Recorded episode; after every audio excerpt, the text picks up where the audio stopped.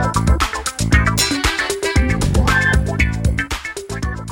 fin de semana. Te saludo con muchísimo gusto, Elizabeth Michelle. Conectamos con El Remedio Radio. Gracias por seguir en esta programación 94.5 de FM. Qué gusto saber que estás ahí del otro lado y qué gusto sobre todo saber que te mantienes con nosotros en la frecuencia y que a lo largo de esta hora te vamos a acompañar a donde quiera que te encuentres. Como siempre, como cada fin de semana, reiterando esta invitación y recordando que nos encuentras también en canales digitales y que estamos acompañándote de lunes a viernes en este y otros contenidos para que tengas el remedio a la mano y el remedio todos los días. En esta vida todo tiene remedio, lo importante es ponerle buena actitud. Y con esta buena actitud queremos comenzar y a compartirte qué es lo que vamos a tener en este programa de la mano de nuestros colaboradores habituales como cada fin de semana. Compartirte que estamos trabajando también nuevos segmentos, compartirte que estamos cada día trabajando en las entrevistas para que estés informado, para que tengas las recomendaciones, los tips, la información y el remedio completo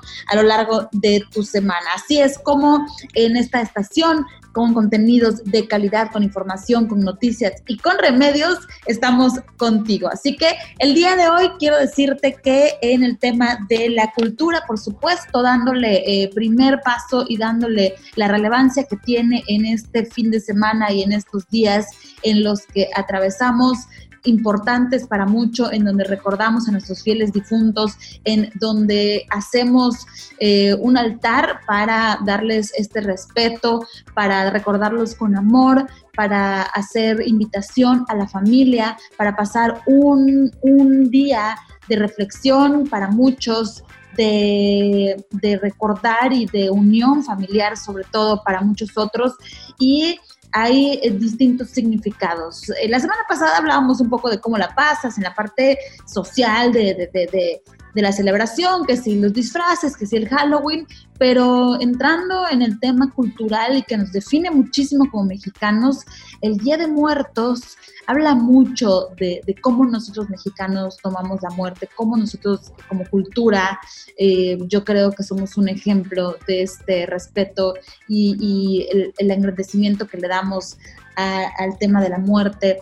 Y entonces, pues en la cultura, Alicia, yo quiero profundizar en este tema, como siempre me da gusto que trabaje en los temas que son muy relevantes de manera familiar y personal, ¿no? Y luego, bueno, nos vamos a trasladar a, la pantalla grande, al cine con Carlos Juárez, este análisis que como cada fin de semana nos regala y que nos deja como para ir pensando o nos los deja para charlar si es que ustedes ya tuvieron la oportunidad de ver las propuestas que él nos da. En esta ocasión la propuesta es Duna, en mi caso no la he visto, no había escuchado y también esto me gusta porque nos vamos actualizando. No sé si en tu caso ya habías escuchado o la has visto, los comentarios ya saben, directo a la cuenta de Carlos Juárez o a nuestras cuentas, a las redes sociales de El Remedio Es en el Instagram, El Remedio Radio en Facebook. De manera personal también lo pueden hacer conmigo, arroba e Michelle M en el Instagram. Ahí podemos compartir a través de historias, encuestas y algunas novedades estos, estos temas y estas opiniones, sobre todo, que es lo que más nos interesa escuchar, porque pues al final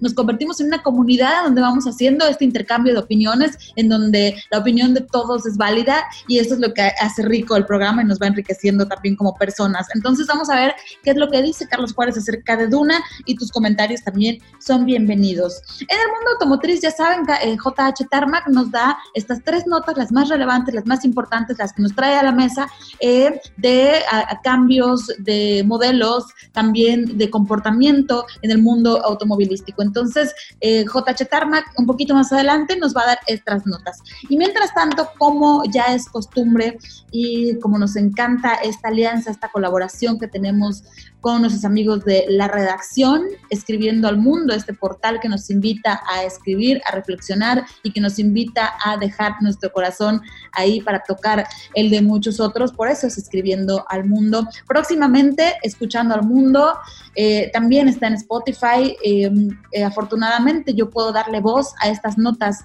que la gente escribe. Son más de 300 redactores activos en la redacción y ya vamos a em, continuar con este crecimiento de este portal, con esta gran comunidad que también ha sumado con Descubriendo al Mundo en el canal de YouTube, que eh, en este fin de semana vamos a estrenar video. Entonces, hay mucho, mucho, mucho que, queremos contarles y mucho trabajo que hay detrás de todo esto, eh, detrás de todo el equipo, pero ya les contaremos más adelante eh, sobre este tema, este nuevo canal en YouTube, Descubriendo el Mundo con la redacción. Mientras tanto, eh, les sigo dando lectura a estas notas de, los redactores. En esta ocasión vamos a dar lectura a la nota de Am Maga Iraí, y lleva por nombre Aprendiendo a vivir en la muerte. Me encantó, deben de quedarse hasta el final, está muy relacionado con cómo los mexicanos, cómo las personas, cómo eh, diferentes individuos eh, vemos el tema de la muerte desde otro sentido. Entonces, vámonos directo con la redacción Escribiendo al Mundo.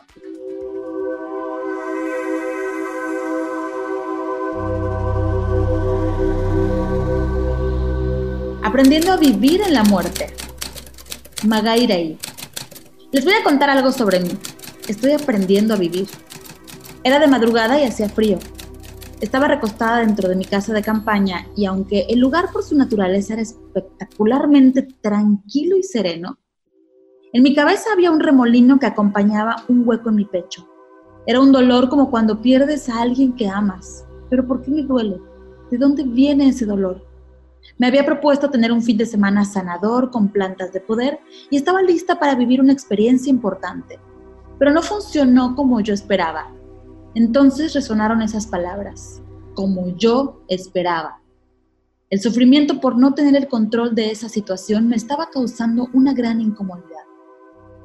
Noches atrás tuve un sueño en el que los honguitos, niños santos, me decían que para no sufrir en dicha experiencia tenía que entregarme que si me resistía sufriría. En ese momento lo interpreté de un modo y ahora en ese sentido reconocí lo doloroso que pueden ser las expectativas que a veces ponemos en nosotros. Desde la exigencia de nuestra personalidad, desde el ego, desde lo que forzamos a hacer sin permitir que las cosas simplemente sean. Solemos ser severos y a veces nos tratamos con tal exigencia que perdemos la claridad. Supe entonces que la única manera de quitarme ese dolor era soltar todo, soltar a esa persona que quería ser y hacer, soltar incluso la creencia de cómo las plantas medicinales tenían que hacer su trabajo en mí. Esa noche decidí morir para dejar de sufrir, al menos esa parte de mí, reconociendo que el origen de ese dolor en mi pecho era causado por mi propio entierro. Me vi en mi velorio, desprendiendo esa parte de mí, borrando la imagen preconcebida desde la secreta y engañosa mentira del ego somos una cultura que celebra la muerte. Sin embargo, en las nuevas formas de vivir nos da tanto miedo perder, morir, sufrir, que nos han enseñado a temerle a ello tanto como a nuestras sombras. Porque nos cuesta mucho soltar las viejas formas y costumbres con las que hemos vivido desde que nacimos. Y no las soltamos tan fácil, aunque éstas ya nos ahoguen y nos queden estrechas. Tenemos miedo a ponerle fin a esas estructuras primitivas y forzadas, tenemos miedo a soltar personas que sabemos que nos hacen daño. Tenemos miedo de cometer errores y de entrar en el caos que implica perder el rumbo. Nos da miedo cerrar ciclos y entender que a veces nos toca despedirnos, porque el amor también es eso.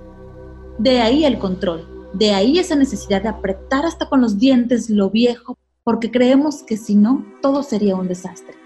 Ese miedo y ese dolor que acompaña al conflicto y el caos en un abrevadero del que pueden surgir nuestras sombras más terribles e implacables. Pero ¿por qué tememos ver esa parte de nosotros? ¿Por qué no sabemos enfrentar a nuestras bestias cuando rugen y muestran sus dientes terribles?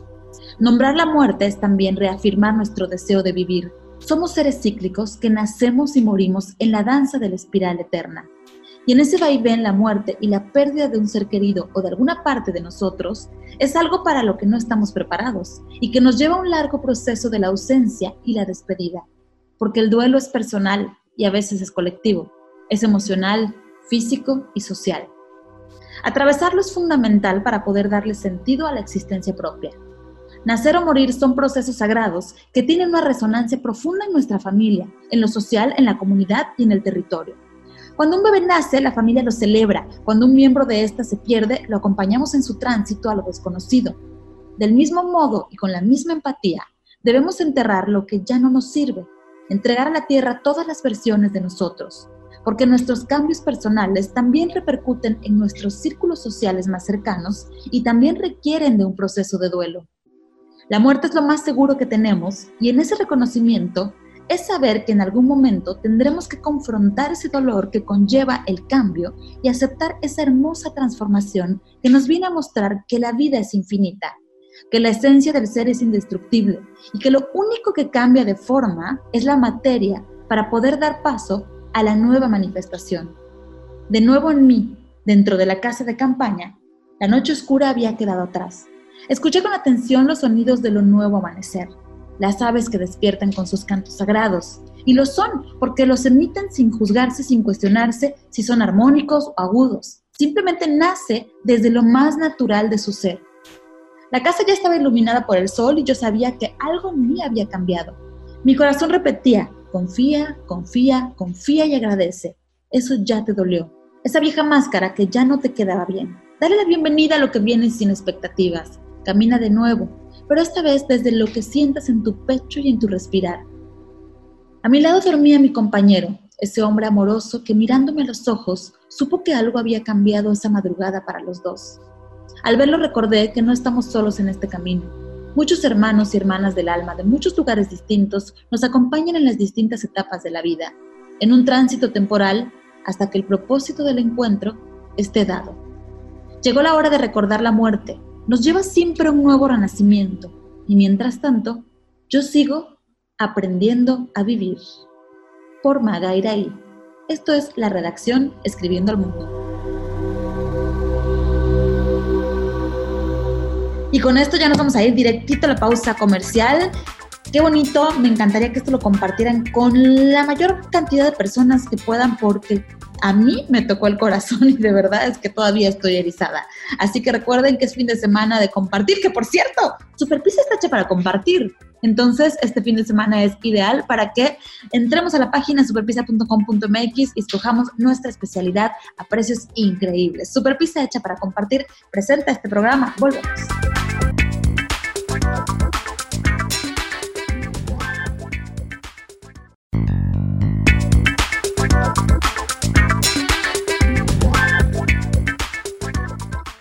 De vuelta con los remedios en este fin de semana. Eh, en el primer episodio presentamos, si es que te estás sumando a esta sintonía, presentamos eh, qué es lo que vamos a tener, de qué va este programa. Presentamos, le dimos voz a la redacción Escribiendo al Mundo con el tema Aprendiendo a vivir en la muerte. Increíble la reflexión me encantó y si no lograron escucharlo, les invito a que vayan al podcast y ahí mismo van a encontrar este, este, esta nota y este escrito que pues va para todo el mundo.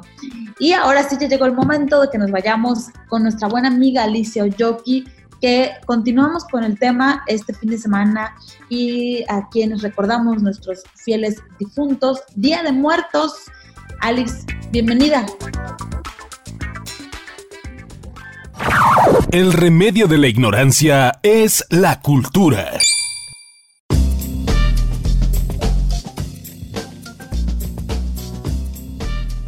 El Día de Muertos en México es una celebración única en el mundo, caracterizada por mezclas de ritos prehispánicos con las tradiciones cristianas de la influencia colonial española, que hoy se ha convertido en un ritual cargado de colores y simbolismos que traspasan fronteras.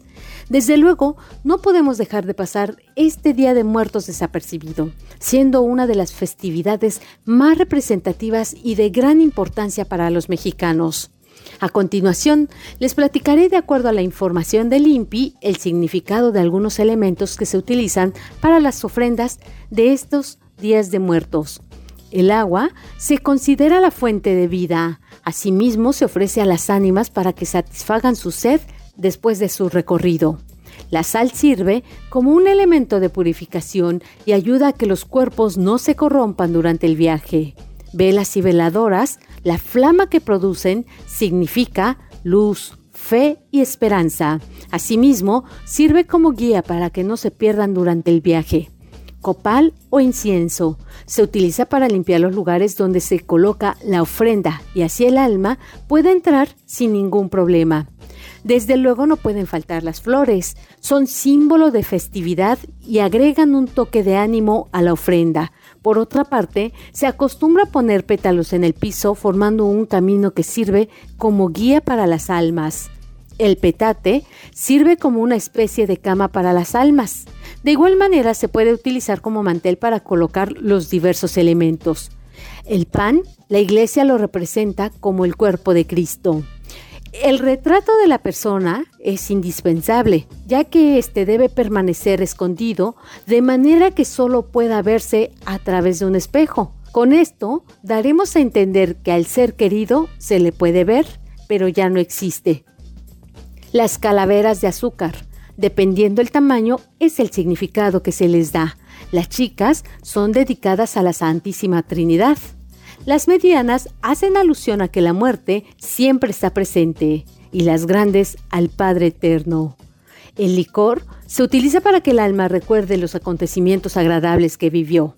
Ahora que ya conoces alguno de estos elementos básicos de las ofrendas, no dudes en armar tu propia ofrenda. Pero por otro lado, hablar de la Catrina, esa figura femenina con más de 100 años de historia y creada por el caricaturista mexicano José Guadalupe Posada, la cual fue bautizada con ese nombre por Diego Rivera, dándole gran difusión en el mural Sueño de una tarde dominical en la Alameda Central. Y ahora vámonos cómo celebran el Día de Muertos en algunos puntos de México. Desde luego, el Janal Pichán o comida de las ánimas. Es una tradición del pueblo maya que se lleva a cabo para recordar de una manera especial a los amigos y parientes que se nos adelantaron en este viaje eterno. Es un acontecimiento especial para los deudos de los difuntos, pues saben que en estos días las ánimas reciben permiso para visitar a sus familiares. Ahora bien, los habitantes de Pomush, Campeche, limpian los huesos de sus difuntos días antes de esta celebración Qué curioso, ¿verdad? La festividad de los fieles difuntos es una ley intangible en el sureño del estado de Oaxaca, ya que sus panaderos aplican la perfección en el pan de muerto que decoran con filigrana para la ofrenda de este 1 y 2 de noviembre. Y en Michoacán se encuentra su máxima expresión en la isla de Janitzio, Iluminan con velas y flores el camino de las almas y colocan comida para recibirlos durante toda la noche. Además, se recitan cantos y rezos. Y en Guanajuato y parte del centro del país, el altar de muertos es de siete escalones o niveles, es el más tradicional. Cada nivel de la ofrenda de Día de Muertos representa los pasos que las almas deben dar para poder descansar en paz. Así que disfrutemos el colorido también que nos ofrece la flor de cempasúchil. México se ilumina con el color naranja, que es tradición y que se extiende en los diferentes puntos de nuestro país para adornar las tumbas de quienes se adelantaron a la vida eterna y que serán recordados. Así que celebremos el Día de Muertos con grandes actividades culturales y artísticas que nos tienen preparados en diferentes partes del país. Desde luego, tomando precauciones con la sana distancia. Reportó para el Remedio Radio Aliso Yoki. Hasta la próxima.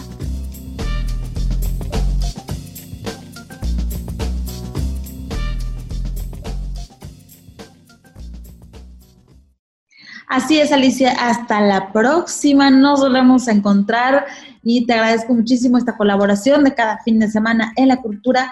Alicia Oyoki. Muchísimas gracias. Y ahora sí, ¿qué les parece si nos vamos a ir directito con el cine con Carlos Juárez, esta película que lleva por nombre Duna? No sé si ustedes ya la vieron, pero vamos a ver qué es lo que dice él y cómo la trata. vamos contigo, Charlie.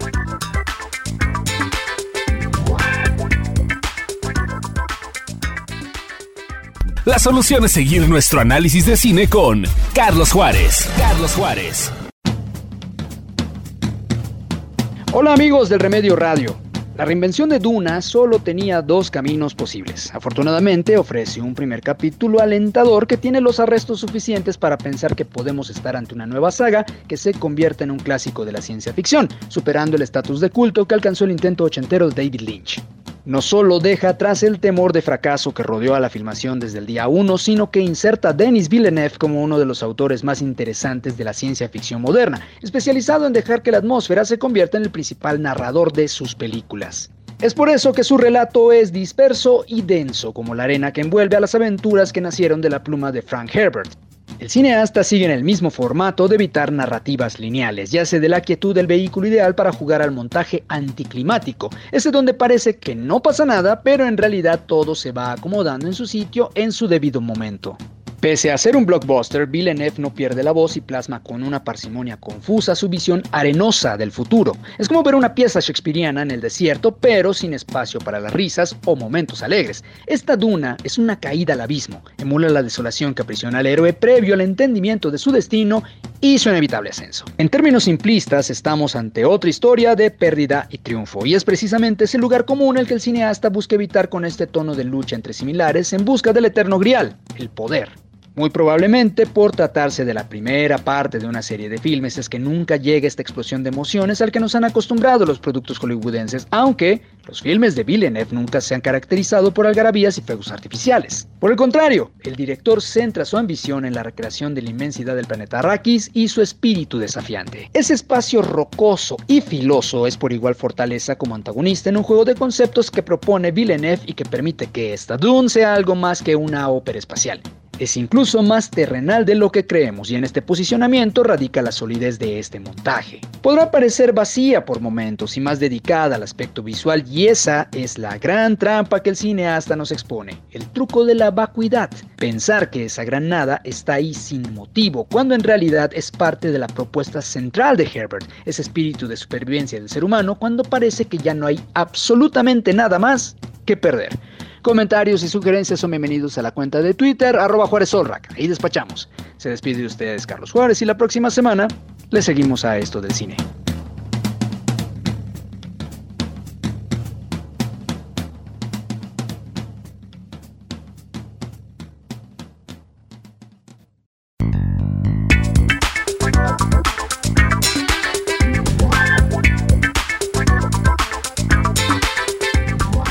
Ahí está, ahí están las redes sociales, ahí están nuestros contactos y regresamos directito para que les presente esta plática que sostuve con la Secretaria de Desarrollo Sustentable, Saida Rodríguez. Ella nos habla muy emocionada, por cierto, y yo también, la, verdad es que eh, cuando eh, nos presentamos y, antes de entrar a la grabación de esta entrevista, platicábamos de que hay un trabajo muy, muy padre. Eh, detrás de esta ley de cambio climático que finalmente se aprobó. Justo el día jueves es que se aprobó esta ley y quiero aprovechar también para invitarles a quienes estén muy, muy interesados y muy comprometidos con este tema. Eh, me llegó a través de la agrupación de mi amiga y socia Tatiana Macosay de Pink Mustache, que vemos ahí una comunidad de mujeres siempre eh, hablando y proponiendo, de este tema se habla bastante. Y eh, en este grupo, mi amiga Naji nos invita a un, evento, a un evento virtual de TED precisamente para compartir rutas hacia un futuro más verde, que eh, pues ya en eso estamos, ¿no? Entonces, el evento está en inglés, pero si tienen la oportunidad de entrar al YouTube a suscribirse al canal de TED para que puedan ustedes eh, ser testigos de este evento y escuchar sobre todo el trabajo que se está haciendo. Es este 30 de octubre, este sábado, que se, que se sube este video, pero este va a ser, está en, live y luego se queda ahí la grabación. Hay, bueno, fácil como 20 especialistas en el tema. Y bueno, pues ahí está, les dejo esta invitación, ahí está en el canal de TED, T-E-D, TED. Vamos a ir directo entonces con esta charla que sostuve con Zaida Rodríguez.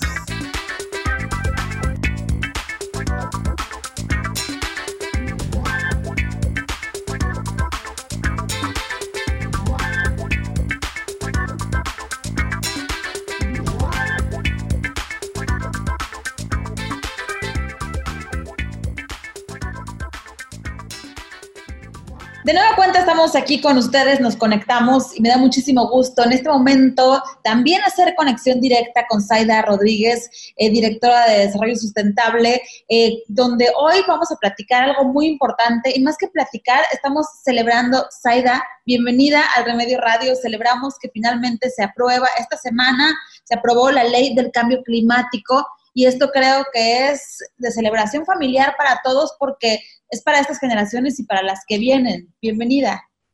Muchas gracias, Michelle. La verdad, sí, un gusto eh, poder compartir contigo esta emoción, ¿no? Esta, esta alegría de que, pues, finalmente eh, el jueves, el jueves pasado, pues se aprobó ya en, en, el Congreso del Estado de Yucatán la iniciativa propuesta de ley, hoy ya es ley, ya empezamos a dar los siguientes pasos que corresponden al respecto de ponerla en práctica, pero pues hoy celebrando, celebrando de que fue aprobada, 17 votos a favor y con todo el respaldo, por supuesto, del Ejecutivo del Estado, de nuestro gobernador, el licenciado Mauricio Vilado Sal, y también de muchas asociaciones que me cuentan, yo no pude estar por ahí, pero, pero me cuentan que muchas asociaciones estuvieron por ahí emocionadas y compartiendo el momento de, que finalmente. Finalmente Yucatán cuenta con una ley de cambio climático que, que, nos va a permitir hacer efectivo este compromiso que reiteramos desde todos los sectores para hacer frente ante nuestra realidad que vivimos hoy, que es el cambio climático. Sí, vamos a recordar un poquito a la gente que hoy nos escucha porque este es un trabajo que pues ha, ha estado siendo constante y hoy es el resultado, eh, precisamente como lo mencionas, pero vamos a recordar un poquito qué es lo que contempla esta ley, eh, qué es lo que se busca, cómo funciona eh, y, cómo podemos nosotros participar y hacerla valer. Claro, Michelle, creo que es súper importante dar a conocer y que todos los yucatecos eh, sepamos, ¿no? Sepamos precisamente por qué estamos celebrando esta, esta, esta, esta nueva ley, ¿no? Y, permíteme contextualizar y recuperar un poquitito eh, desde dónde surge, porque creo que esa es la, la respuesta, ¿no? De, de, por qué es tan importante y qué es lo que contiene, qué es lo que promueve.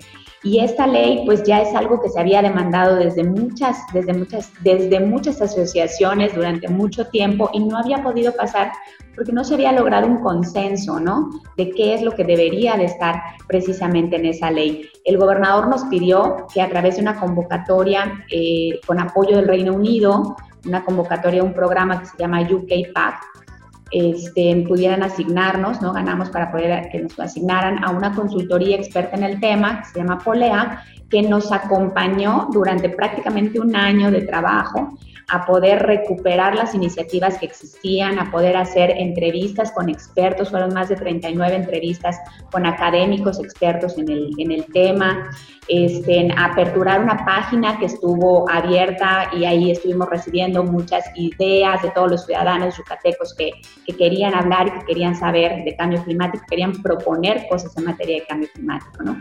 Eso nos permitió elaborar una, una ley que lo que contiene hoy es precisamente esa esencia, ¿no? De, cuáles son los grandes temas que, en Yucatán son importantes, pero cómo los tenemos que plantear en una política. Nuestra, nuestra ley de cambio climático es una ley marco que establece la política y las herramientas de cómo juntos, en conjunto con todos los sectores, vamos a ir implementando y monitoreando y pidiendo resultados al respecto de todas las acciones en materia de cambio climático. Eso es lo que contiene la ley. La ley contiene esta participación de 14 secretarías y la participación de un consejo consultivo asesor en materia de cambio climático dentro o inserto de nuestro, nuestro comité intersecretarial de cambio climático. Y ahí entonces vamos a estar evaluando las herramientas. Y estas herramientas las tenemos que conocer como yucatecos y van a ser un inventario de gases de efecto invernadero y un programa estratégico de acción ante cambio climático. Y es que pareciera esto un poco a veces difícil de entender porque hablamos de una ley, hablamos de nuestro medio ambiente, de, de, lo que está sucediendo pues a nivel mundial y tiene mucho que ver, es, una gran muestra de que hay que poner orden para que las cosas sucedan, hay que poner orden. Eh, hay mucha gente interesada afortunadamente en esto, hay mucha gente trabajando, pero también hay diversas opiniones, ideologías, intereses, y es por esto que eh, a veces el trabajo se hace de pronto un poco más lento cuando es algo urgente. Es, este tema es urgente y qué bueno que por eso hoy celebramos que se alinea todo esto que ahora nos mencionas ya se hace una ley y entonces hay que estar vigilantes de que se cumpla como se está disponiendo. Así es como lo entendí de acuerdo a lo que ahora me, me platicas. qué maravilla poder escucharlo así, ya digerido. Más este, resumido. Más resumido, está maravilloso, Michelle. Justamente creo que eso, esa es la, la intención. Eh, rescataría y te diría que efectivamente es poner orden, ¿no? Es poner eh, un camino, un camino eh, eh, pues bien marcado con lucecitas que nos permita ir andándolo de una forma más, más adecuada, pero también al mismo tiempo el, el poder garantizar que va a tener continuidad. Por eso es tan, tan importante que, que, hoy no solamente esté ahí la ley, como bien dice, sino que todos los yucatecos sepamos que existe y que es nuestra responsabilidad y nuestro gobernador también nos ha pedido que efectivamente no es una ley de papel, sino que ahora nos tenemos que poner a trabajar no solo en la redacción del reglamento, sino en hacerla valer, como tú bien dices, ¿no? Entonces tendremos que estar trabajando en conjunto para tener nuestra modificación del inventario, para avanzar con el programa, para poder apuntalar todos los temas.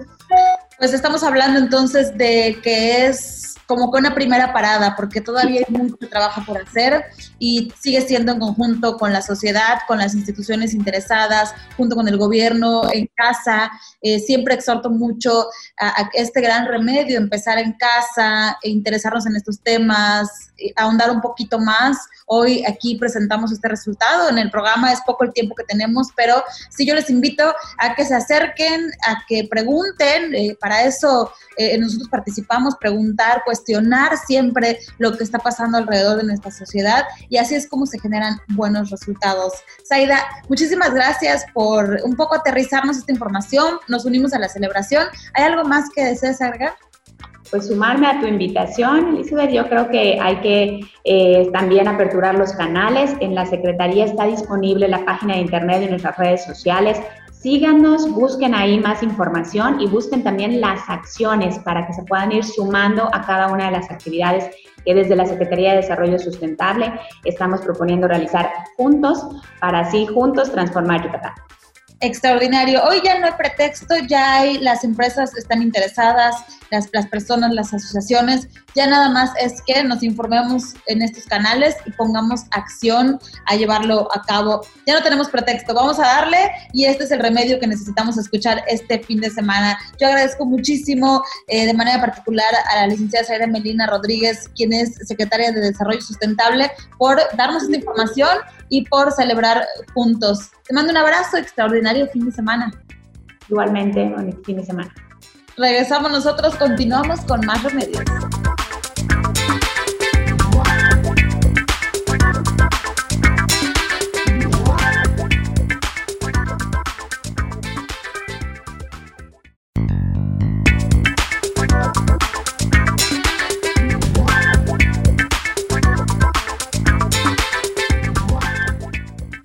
Pues ya nos vamos despidiendo, vámonos de salidita con el programa del día de hoy en este fin de semana. Ya ustedes me hicieron caso, están preparados para compartir con la familia. Es una muy buena recomendación, una muy buena opción, sobre todo para el bolsillo, el que ustedes inviten a esta celebración eh, del Día de Muertos a nuestros amigos de Super Pizza, porque está hecho para compartir y porque compartes con muchísimas personas, porque además le sumas por ahí las especialidades o, más bien los, los eh, adicionales que puedes pedir tu pizza con banderillas, banderillas con queso, dulces, saladas, presle, eh, eh, los famosos equiláteros. Bueno, ahí entras a la página y puedes ir como armando tus paquetes, te da el total. Si prefieres, puedes hacerlo a través de las diferentes sucursales directo al teléfono. Si eres como muy digital, ahí en la página levantan tu pedido. Entonces tú entra a superpizza.com.mx, recuerda que está hecha para compartir y que es un gusto que sea patrocinador oficial de este programa. Entonces, vámonos con esta misma velocidad con la que ya nos vamos despidiendo. Víctor Tun, te prometo que ahí voy, ya voy de salida para dar pie a nuestro próximo programa. Vámonos con JH Tarmac y estas tres noticias del mundo automotriz. Te escuchamos.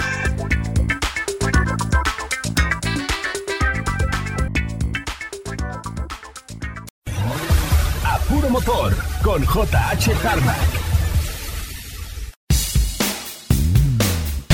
Hola Michelle, hola pilotos, muy buenas tardes, feliz sábado. Esto es Apuro Motor, yo soy JH Tarmac y estas son las notas automotrices de la semana. La nota número uno viene a cargo de Chevrolet. La Groove ya se presentó oficialmente en México, ya tenemos precios, versiones y equipamiento. Este vehículo viene desde China, en realidad es un Baojun 510. Esto mismo que hizo Chevrolet con el Aveo, Cavalier y Captiva, ahora lo hace con un SUV subcompacto para ser la primera opción dentro del mercado para aquellas familias que no quieren invertirle más de 400 mil pesos a un vehículo, este puede llegar a ser su mejor opción.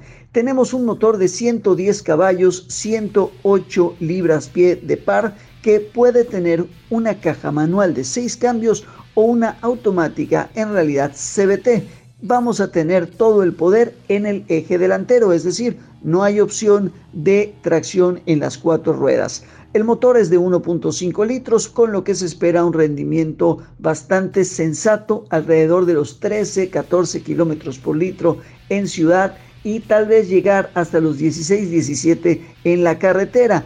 Son tres los, los modelos, prácticamente el LT, y el Premier, pero la diferencia es que el LT viene en caja manual y CBT, mientras que Premier solamente viene en caja CBT. Los precios son muy interesantes. El Chevrolet Group LT de transmisión manual lo vas a encontrar en 332.900 pesos, mientras que el mismo vehículo, misma versión, pero con caja CBT, 360.900 pesos. En cambio, la versión Premier, que es la más equipada con caja CBT, 390.900 pesos. Esto la posiciona muy cerca de Nissan Kicks, Duster y otros vehículos de esta misma gama que pueden estarle haciendo frente. Vamos a tener cuatro bolsas de aire en todas sus versiones frenos ABS, control electrónico de estabilidad, monitor de presión de llantas, sensores de proximidad y cámara de reversa, de tal manera que puede llegar a ser, insisto, el rival a vencer para este 2022 dentro de la categoría de los SUV subcompactos. Para la nota número 2 de la semana les platico de Ford. La Ford Maverick 2022 ya tiene versiones, precios en nuestro país y seguramente ya habrás visto algunas circulando por las calles de la ciudad. Tenemos dos versiones, la XLT de tracción delantera por 635 mil pesos y la Lariat que es all wheel drive por 750 mil pesos. ¿Qué es un Maverick? Bueno, Maverick es una pickup subcompacta que viene a abrirse campo a una zona donde prácticamente no tiene rivales. El más cercano podría ser el Renault Duster Oroch, pero hay una muy buena diferencia en precio, pero también por supuesto en prestaciones y equipamiento. Viene a ser alguna alternativa al Ranger. Sin embargo, en el caso del Maverick, el hecho de que tenga la tracción delantera en la XLT pues te deja ver que es un vehículo que está más orientado a ser para la ciudad. Tenemos alerta de colisión frontal con freno autónomo de emergencia, detección de peatones, cámara de reversa, control de velocidad crucero, computadora de viaje con pantalla de 4.2 pulgadas, monitor de presión de neumáticos, 7 bolsas de aire, control electrónico de estabilidad, cuatro puertos USB de carga, infotenimiento con pantalla táctil de 8 pulgadas que es además compatible con Android Auto y Apple CarPlay y también tenemos el Ford Pass Connect que es este sistema hotspot de Wi-Fi que viene firmado por Ford. Esto dentro de muchos otros elementos que vienen de cajón en las dos versiones, la versión all-wheel drive. La Ariat tiene todavía más galleta. Si quieren conocerla, vayan a la agencia Ford más cercana, pregunten por ella, pidan la prueba de manejo porque seguramente se van a enamorar. En la nota número 3 de la semana, les invito a no perderse el próximo domingo 7 de noviembre, una de la tarde, desde el Autódromo Hermanos Rodríguez, el Gran Premio de México que regresa a nuestro país de manera presencial. Muy bien por la organización porque están haciendo todo lo necesario para que la gente esté sana, feliz y contenta viendo la carrera. Hay que tener un certificado de vacunación para poder ingresar al recinto y si no lo tienes, bueno, pues la prueba de que estás sano, prueba de laboratorio. Ojo, la gente que va a viajar al Gran Premio de México, revisen muy bien los requisitos para entrar al recinto y no vayan a tener algún contratiempo. La gente que nos quedamos aquí para verlo desde la comodidad de nuestro hogar, hay que prepararse porque definitivamente va a estar a niveles de un Super Bowl. La cantidad de gente que va a ver esta carrera, yo creo que va a ser algo sin precedentes porque lo que se empieza a jugar ya al cierre de la temporada hacía muchos años, pero de verdad muchos años que no pasaba. Un gran premio de México que va a tener todo para ser uno de los mejores eventos deportivos de la historia de México. Así que recuerden, domingo 7 de noviembre, una de la tarde, Gran Premio de México. Nos escuchamos la próxima semana, nos vemos a través del canal de YouTube JH Tarmac y recuerden, esto fue a puro motor.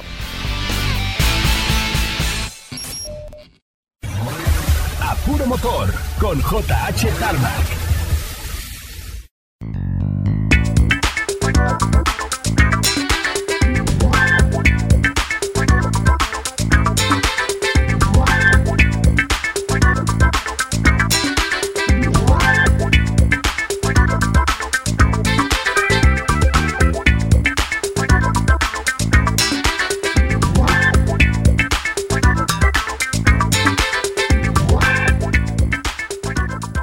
Aquí llegamos con ustedes, hasta aquí llegamos en este fin de semana aquí en vivo y en esta frecuencia, eh, pero me encantaría que siguiéramos teniendo contacto, ya saben, a través de lo digital. Creo que hay mucho que podemos intercambiar. Me gustaría que se sumen a esta comunidad. Hoy no hubo adelanto de, mi podcast, de que se puede, se puede. Estamos preparando las entrevistas, estamos eh, juntando eh, otra temporada. De repente, ahora que ya las actividades regresan a, su curso, la gente está más ocupado y, y la calidad de entrevistas que estoy buscando para ustedes, la calidad de eh, los mensajes y las opiniones y sobre todo la, parte que queremos nosotros inspirar con ustedes, a veces es un poquito más difícil de conseguir, pero estoy trabajando en eso para que recordemos que somos la comunidad de los que buscan como sí, porque de que se puede, se puede. Mientras tanto pueden ir a Spotify y escuchar episodios anteriores porque hay bastante material para que entendamos que sí se puede y te vamos a decir cómo en este podcast. También recordarles que Estamos en la redacción, escribiendo al mundo, vamos a lanzar eh, video, vamos a, descubrir el mundo y está muy interesante este primer video. ¿Quieren que les cuente? ¿Quieren que les diga acerca de qué se trata? Bueno, pues es un poco terrorífico y es que nuestro socio se fue a la Ciudad de México, a Iztapalapa, y ahí hay una casa de las muñecas, no la que está en Xochimilco, una casa de muñecas que tiene una historia increíble que contar y que vale mucho la pena que vayamos a ver el video. Está ya en el, YouTube de la redacción, entonces ahí les voy a dejar este suspenso para que ustedes para que ustedes nos den sus opiniones. Mientras tanto, yo me despido. Recuerden que me encanta estar aquí con ustedes. Soy Elizabeth Michelle. En esta vida todo tiene remedio. Lo importante es ponerle esa buena actitud y ahí están las herramientas que nosotros les compartimos. Nos volvemos a encontrar la próxima semana aquí en punto de la una de la tarde. Te deseo un extraordinario fin de semana para ti, para todos los que te rodean y te deseo que logres eso que te estás proponiendo. Si tú desde lo más profundo de tu corazón sabes que lo puedes hacer, entonces sí, lo vas a lograr. Extraordinario fin de semana, besitos, bye bye.